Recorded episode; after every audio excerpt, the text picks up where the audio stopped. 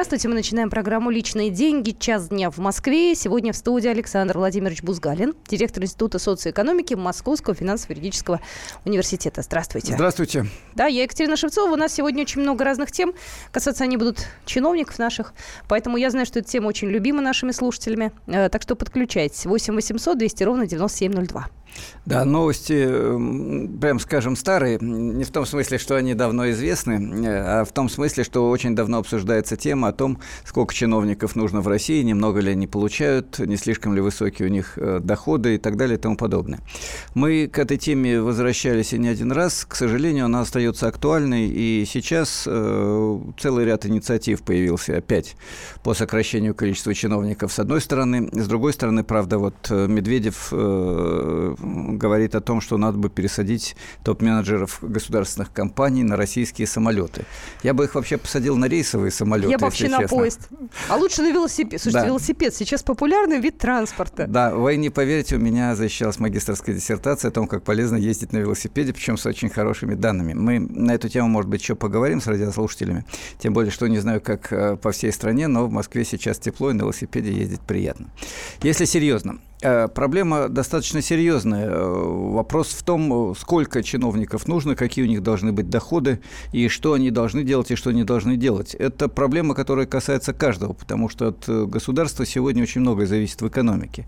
Да, она рыночная, но от 35 до 50% всего, что производится в стране, э, перераспределяется через государство. Это цифры по миру. 35 Соединенные Штаты Америки, 50 э, Европа, прежде всего скандинавские страны, Австрия и так далее. Угу. В России официально эта цифра не так велика. Мы скорее здесь ближе к Америке, как ни странно, чем к европейским стандартам. Но есть другая сторона медали. Э, вопрос не только в том, сколько государства в экономике, а вопрос в том, сколько чиновников в экономике. Как ни странно, это очень разные вещи. Потому что во многих странах на душу населения, при том, что государство выполняет очень много функций, приходится мало чиновников. Можно я перебью? А давайте определимся с тем, кто такой чиновник. Потому что человек, который, там, я не знаю, помогает нам, когда ты приходишь там в управу, например, там разобраться с документами, это что же чиновник считается? Или нет? Лимаком сейчас говорим? Э, считается, Екатерина. Э, единственное, где я провел бы достаточно серьезное разграничение, я бы сказал, даже принципиальное разграничение, это те, кто осуществляет государственное управление, э, в том числе и низовые функции, связанные с э, выдачей документов людям, которые пришли в многофункциональный центр или что-то в таком духе, да, а, и тех, кто осуществляет э, другие виды деятельности, образовательную, здравоохранение, экология, огромный объем работ в общественном государственном секторе. Но это не чиновники, это люди, которые работают в государственном секторе. Госслужащие, это... так это раньше называлось? Наверное, это можно назвать государственными служащими, хотя на самом деле я бы назвал этих э, людьми, которые выполняют общественную работу, да, только выполняют за деньги, получаемые из бюджета. Угу. Но непосредственно к аппарату управления они отношения не имеют, угу. да, ну или имеют такое же отношение, как э, рабочий на металлургическом заводе или инженер где-нибудь еще, да. Угу. Вот поэтому мы говорим сегодня о чиновниках. Когда говорится о том, что чиновников слишком много, большинство людей имеет в виду, безусловно, не тех, кто выдает документы или проверяет справки и так далее. Э, здесь, кстати, какие-то подвижки с этими едиными окнами, многофункциональными центрами произошли. Речь идет о том, что количество э, управляющих, э, сидящих в министерствах и ведомствах самых разных толков при переходе к рыночной экономике, от плановой, я напомню, uh-huh, да, была такая uh-huh. в Советском Союзе, выросло. То есть вот всегда, когда мы обсуждали вопрос, зачем нужен рынок, э, нам объясняли, не я объяснял, а нам объясняли, потому что я-то заранее знал, к сожалению, что будет, и мои коллеги тоже. Нам объясняли, что если мы перейдем к рыночной капиталистической экономике, к частной собственности, то количество государственных чиновников, которых чрезмерно много в Советском Союзе, резко сократится. Ну, я сейчас не буду утомлять радиослушателей статистикой. Посмотрите в любом городе, а прежде всего в Москве. Все здания, которые раньше э, принадлежали аппарату Коммунистической партии Советского Союза, Коммунистической партии города Москвы, скажем, э, Московской области и так далее, заняты государственными чиновниками, хотя Коммунистической партии нет. Все здания, которые принадлежали Министерствам Советского Союза, Министерством России внутри Советского Союза и Московскому правительству, заняты чиновниками. А сколько еще нового построили? Это при том, что у нас экономика почти не выросла э, по сравнению с Советским Союзом, ну, максимум 25%. И при том, что она, по идее, частная, частно-капиталистическая и рыночная. Вот здесь есть э, очень большая проблема. Э, парадокс состоит еще и в том, что многие из сотрудников министерств действительно работают очень по многу, напряженно, и, если брать низовое звено, за вполне умеренную заработную плату. А эффективно? Вот. И как их степень эффективности оценить? Я вот понимаю, там нас можно, да, оценить. Там, ну, я не знаю, у, у радио либо есть рейтинг, либо нет рейтинга. Либо ведущий хороший, либо плохой. А их-то как понять? Как ну, они бумажки? Если граждане довольны, экономика растет, э, и количество чиновников при этом сокращается, значит, все хорошо. Вот это достаточно простой критерий, но он работает только на уровне э, государства в целом. Для отдельного чиновника или для отдельного министерства он применим с трудом, угу. к сожалению. А, и здесь работает другой механизм. Понимаете, рыночным методом оценить работу государственного чиновника невозможно. Это нонсенс. Он работает по нерыночным правилам. Он занимается общественным управлением, реализуя общественный интерес, а не повышает прибыльность какой-то фирмы. Да? Перевести все на рыночное основание – это такой радикальный либеральный рецепт. Невозможно. В этом случае тогда надо полностью отказаться от э, пенсии э, из государственного бюджета, от образования из государственного бюджета, э, от очень многого. И такого нет нигде в мире. Даже в самой либеральной экономике нет такого, чтобы не было общественного управления. А, вопрос в другом. Вопрос в том, что это государственное управление может и должно быть прозрачное. Очень много функций, которые там выполняют чиновники, выполнять просто не нужно. Мне доводилось беседовать со студентами, которые одновременно работают в государственных структурах. Они мне рассказывали, как они по 10-12 часов в сутки, пока не отпустят самый большой начальник. Пишут справки для начальников, которые находятся наверху. А те пишут справки для начальников, которые находятся еще выше. А те пишут справки для самых-самых высоких начальников, которые, я думаю, читать эти справки просто не успевают. И вот э, это действительно в значительной степени бессмысленная работа, и много других функций, которые не очень нужны, э, съедает огромное количество сил, времени, энергии и средств из государственного бюджета. Ну и уволить их не нужно. Вот, э, а? Здесь ситуация не так проста. Для того, чтобы их уволить, э, надо создать другую систему управления. И вот здесь, э, к сожалению, не поздоровится нам с вами, уважаемые граждане, потому что на нас ляжет э, не очень обременительная, но очень важная функция – участвовать в управлении государством очень многое могут делать граждане, очень многое могут делать общественные организации. Просто передоверяются функции от чиновников к общественной организации, к экспертам, к э, специалистам, э, к людям, которые просто сами голосуют в интернете по вопросам. Проголосовали неправильно, сделали глупость, ну, сами пожинайте плоды в своем микрорайоне или в своем городе. А, электронное правительство, прямая демократия – это те функции, которые работают сегодня и работают в самых разных странах, вплоть до латиноамериканских. Я специально привожу примеры э, самого дальнего от нас континента, противоположной точки земного шара. Да? И страны по уровню развития близкие к России, население там не самым европейским менталитетом, поверьте, в Бразилии да, или где-нибудь еще. Поэтому возможны такие решения. Они отчасти практикуются в нашей стране, но именно отчасти иногда. И есть последний вопрос. Это топ-менеджеры, которые сидят на самом верху и которые, к сожалению, сращены с крупным бизнесом. И вот здесь начинается самое сложное, самое тонкое, самое больное. Потому что, как я уже говорил, реальная власть в России принадлежит крупному капиталу, и высшему государственному чиновничеству. Они соединены в единую систему, и вот здесь э, срабатывает э, базовый экономический интерес бюрократической капиталистической системы. И здесь нужны очень серьезные реформы, а не просто как эти разговоры э, в радиоэфире о том, что надо бы посокращать чиновников. Это я не к тому, что мы неправильные вещи говорим. Мы-то говорим вещи правильные с Екатериной. Это я к тому, что проблема, к сожалению, достаточно серьезная. Так нужно чиновников сокращать или нет? Если да, то за чей счет тогда это делать? У нас э, есть наш телефон 8 800 200 ровно 9702. Есть первое предложение. Уберите прописку. И исчезнет куча чиновников. Люди начнут жить и работать там, где нет коррупции, где хорошие дороги, медицины, есть работа. А пока мы должны жить там, где дают. Слушайте, если прописку убрать, неужели вот это все у нас появится? Коррупция исчезнет? Нет, сама по себе прописка э, – это анахронизм э, действительно бюрократической системы, и сам по себе эта проблема не решится. А вот что надо сделать для того, чтобы эту проблему решить, давайте мы буквально через несколько минут продолжим наш разговор, ибо вопрос очень серьезный. Это не просто сокращение чиновников, это гораздо более важный вопрос нашей с вами экономической жизни, наших денег, потому что деньги бюджета – это наши деньги. Ну, мы обязательно, на самом деле, сегодня еще и другие темы затронем, а, да, как заставить миллионеров платить налоги здесь у нас в России. Так что подключайтесь к нашему разговору. Через две минуты мы вернемся. Личные деньги.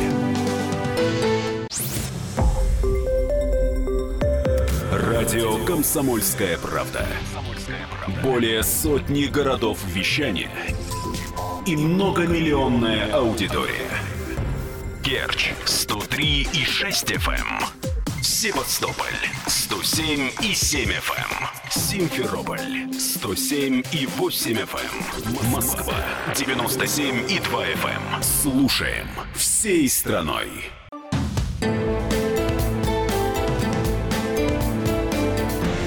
Личные деньги.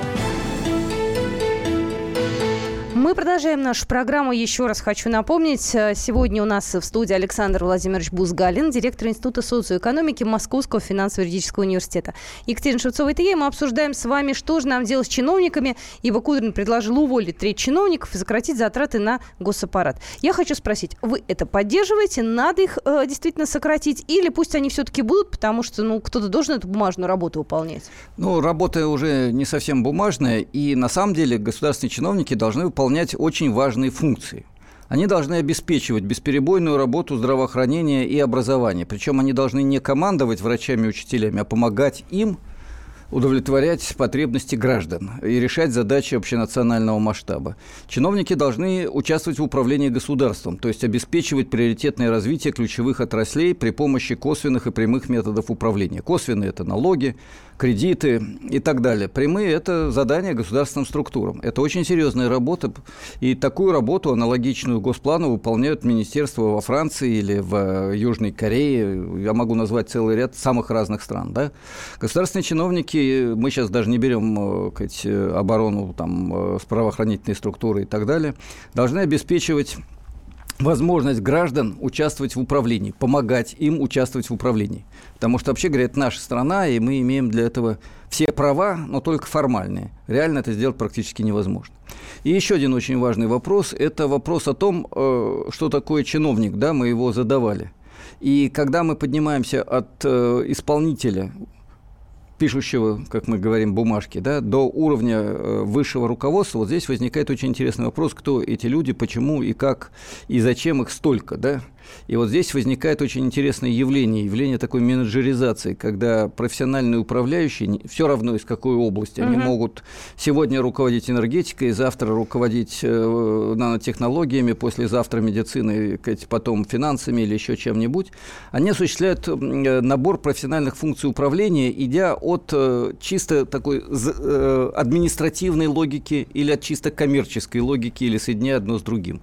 Но они не решают задачи ориентации на интересы граждан и общенародные интересы, потому что для этого надо жить и быть из народа. Вот это, кстати, не странная э, формулировка. Профессионалам – да, но профессионалам, который живет вместе со всеми. Вот э, в советские времена был такой анекдот. Встречаются два одноклассника, я специально uh-huh. советский анекдот рассказываю, чтобы сказать, аккуратным быть в эфире. Э, один большой партийный начальник, другой э, водку пьет работяга. Начальник спрашивает, говорит, слушай, я для тебя что хочешь могу сделать? Я самый большой партийный начальник. Говорит, да мне ничего не надо, я хорошо живу. Говорит, вот ты для народа сделай благо. Он говорит, какое благо?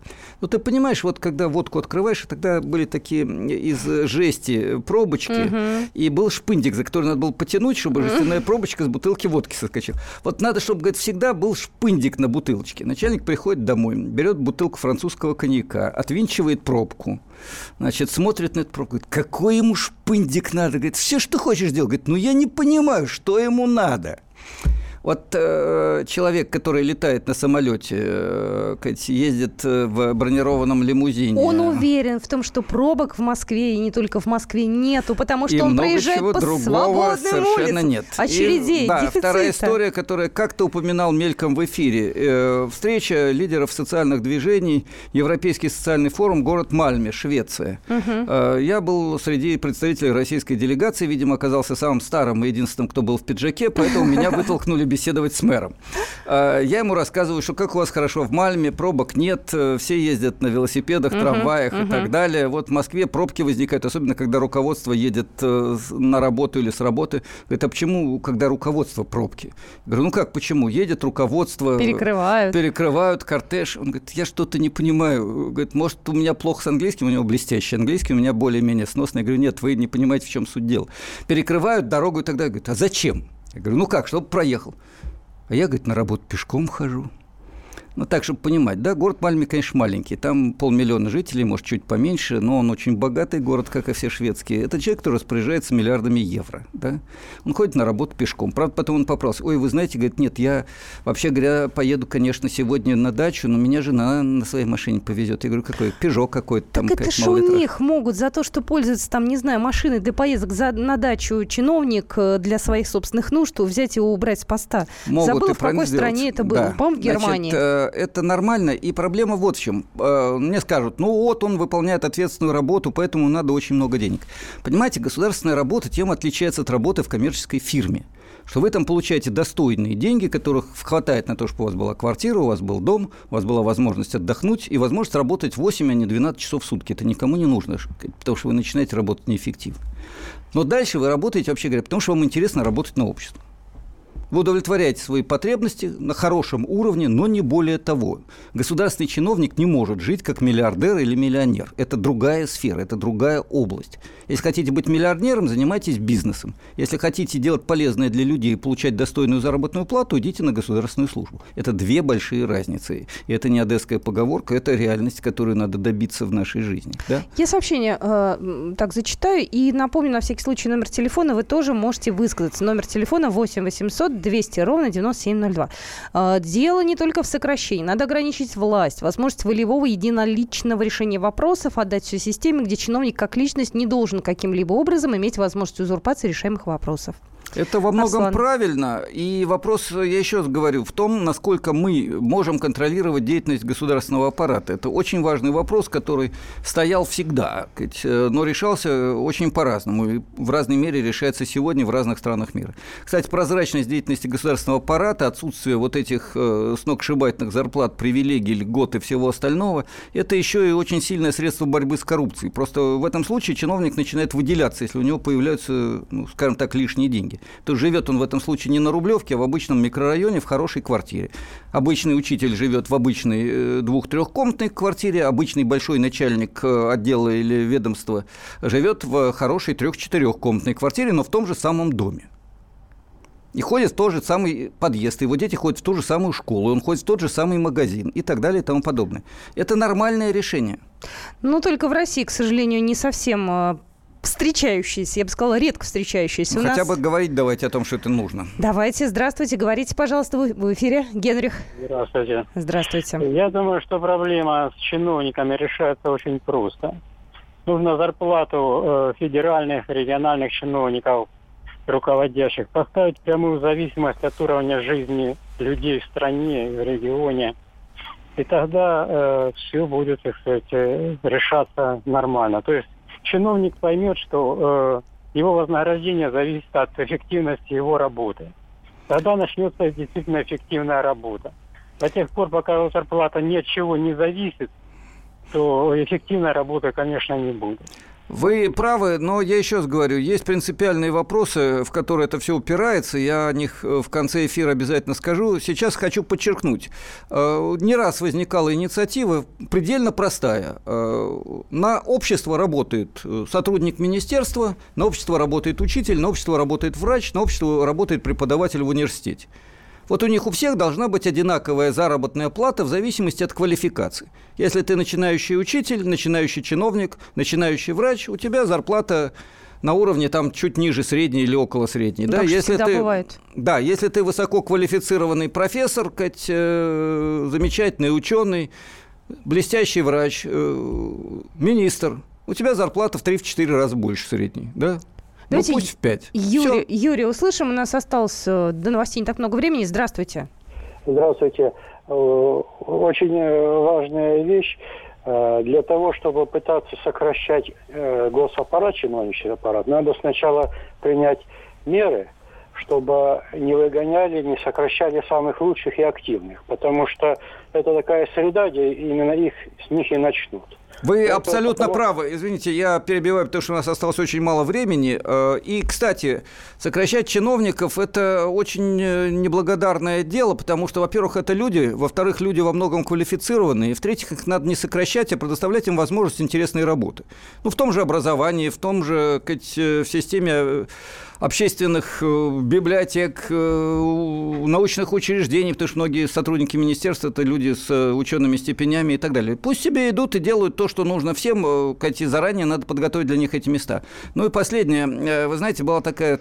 Нет, анекдот я уже не успею рассказать, советский. Тогда, может быть, 40 после секунд перерыва... осталось. Нет, за 40 секунд хороший анекдот не расскажешь. А вот главный вывод я бы сделал по итогам нашего разговора. К сожалению, проблема упирается, еще раз говорю, в то, что высшие эшелоны государственной власти не просто чиновники, а те, кто обладает реальной экономико-политической властью, сращены у нас крупным бизнесом. И вот эта сращенность создает особую номенклатуру, которая живет в особых местах, ездит на особых машинах, имеет особые доходы, летает на особых самолетах. И максимум, о чем сейчас говорят, о том, чтобы они летали не на импортных личных самолетах, а на отечественно произведенных личных самолетов. Мне кажется, что лоб, что, да, да, мы что по лбу. продолжим наш разговор буквально через две минуты. У нас есть еще одна интересная тема. Говорят, что просили миллиардер миллиардеров россиян, оказывается, многие из них покинули страну. Почему они выводят деньги, почему государство им это делать разрешает и правильно ли это? Об этом поговорим через две минуты. Личные деньги. Радио «Комсомольская правда». Более сотни городов вещания и многомиллионная аудитория. Хабаровск 88 и 3 FM. Челябинск 95 и 3 FM. Эм. Барнаул 106 и 8 FM. Эм. Москва 97 и 2 FM. Эм. Слушаем всей страной.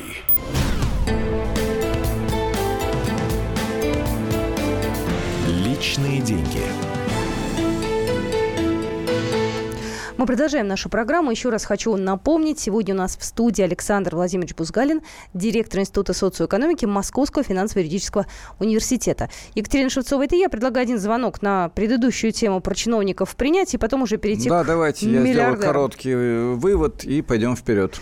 Э, звонок, вывод. Да. Поехали. Здравствуйте. Э, говорите, Роман. Здравствуйте. Здравствуйте. Вот э, рабочий на заводе, если делает некачественно, его лишают премии. Если ну, даже, ну, в общем, есть, да, есть. А чиновника почему-то это не предусмотрено. Хорошо или плохо, они все равно свою зарплату получают.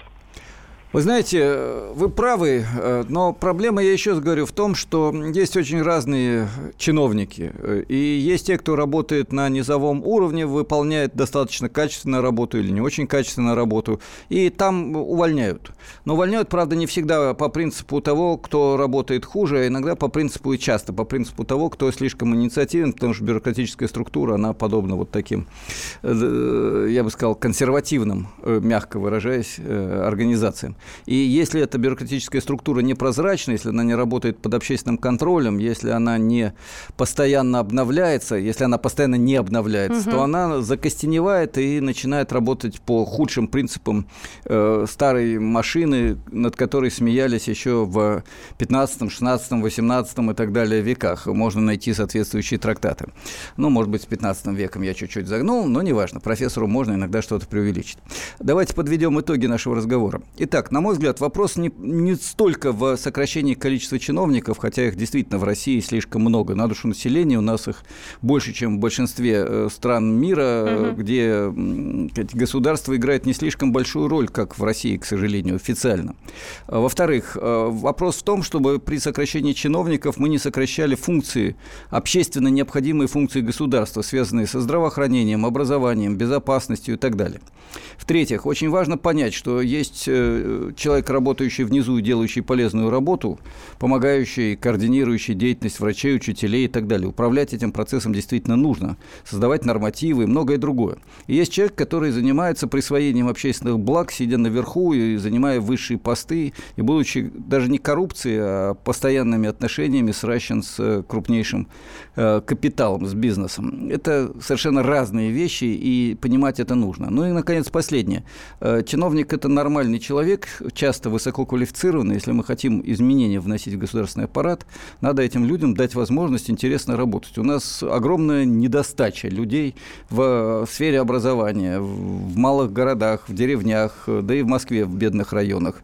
У нас огромная недостача людей в решение проблем э, социальной жизни, вот э, социальная грязь, которую надо выгребать, социальные работники необходимы как воздух. Тоже касается экологии и многих других сфер, где нужны талантливые, хорошо работающие люди на общественных специальностях. Слушайте, столько всего нужно, а почему-то миллиардеры от нас бегут.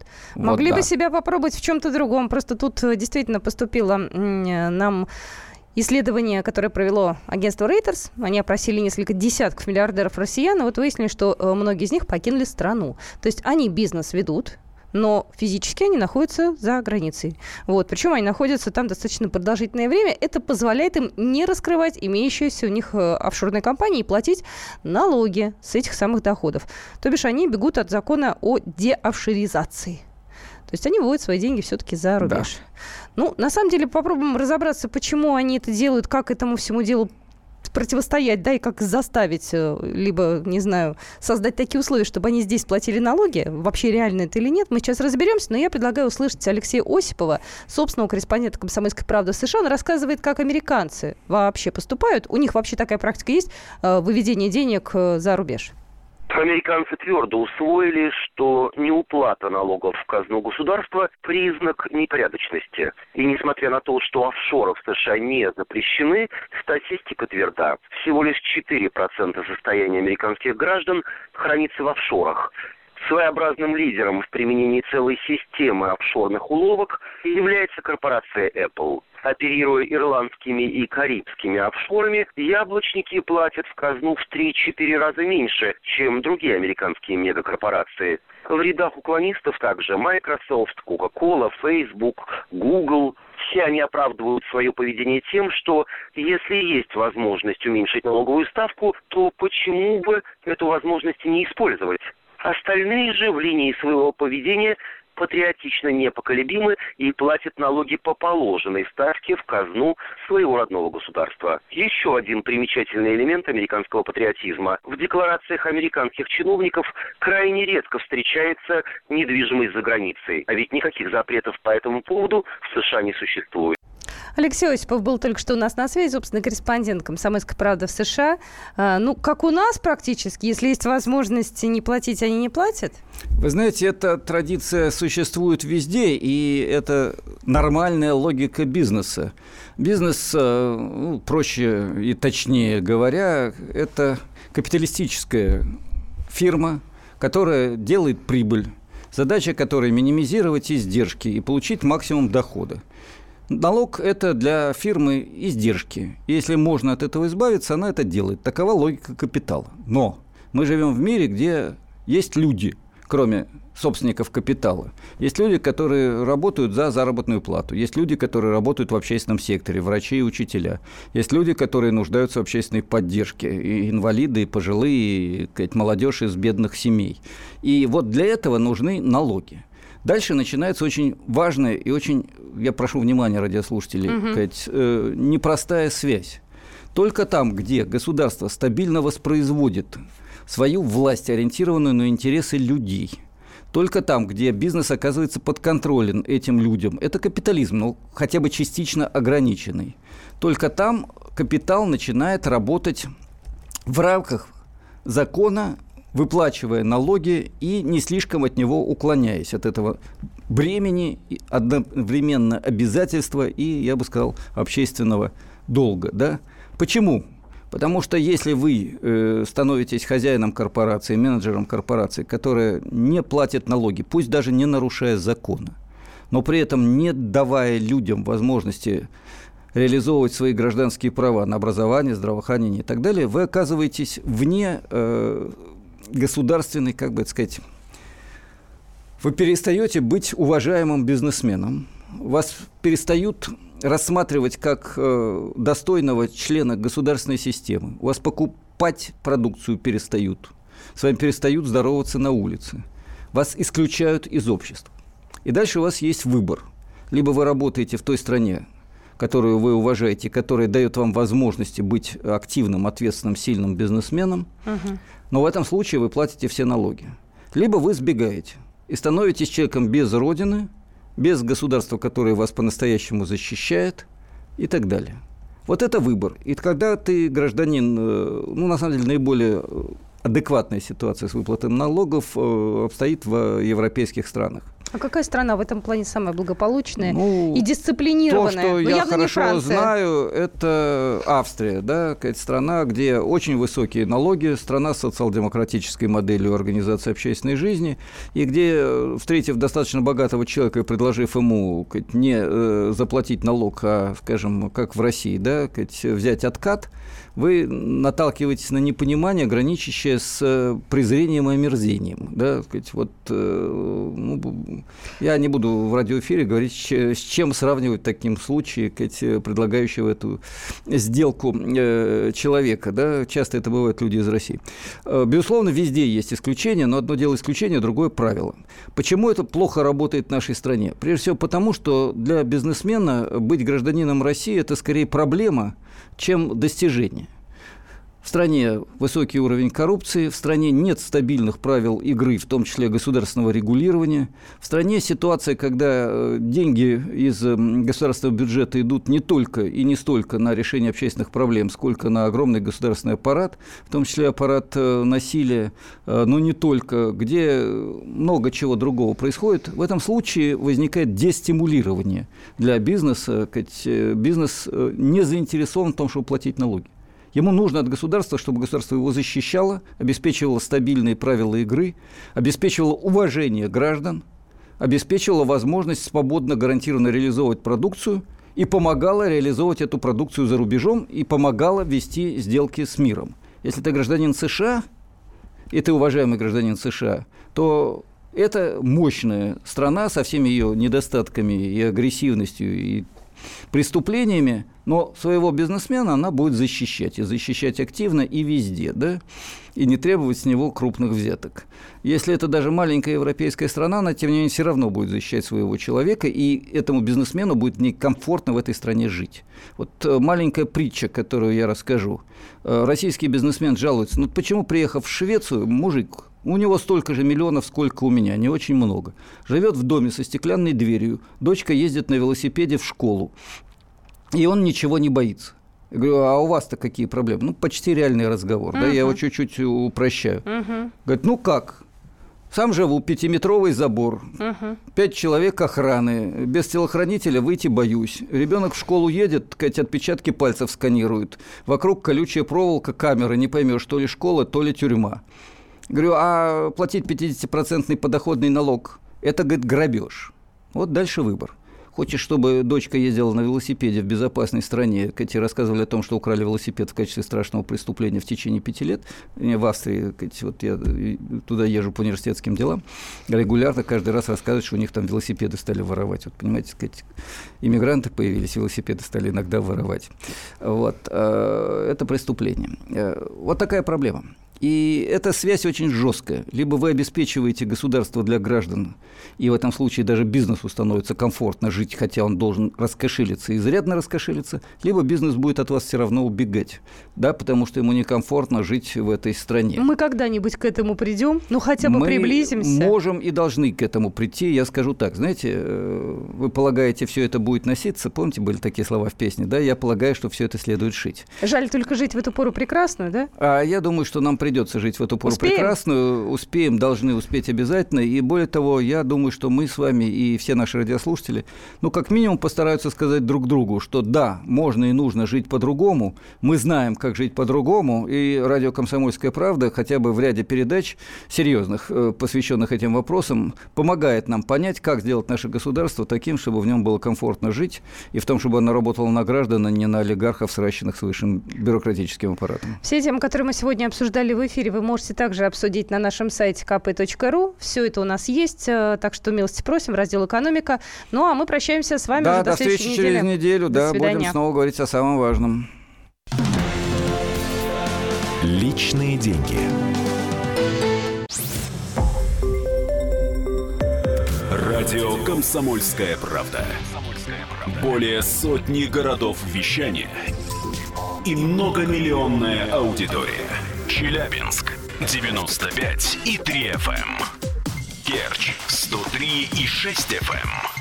Эм. Красноярск 107 и 1 FM. Москва 97 и 2 FM. Слушаем всей страной.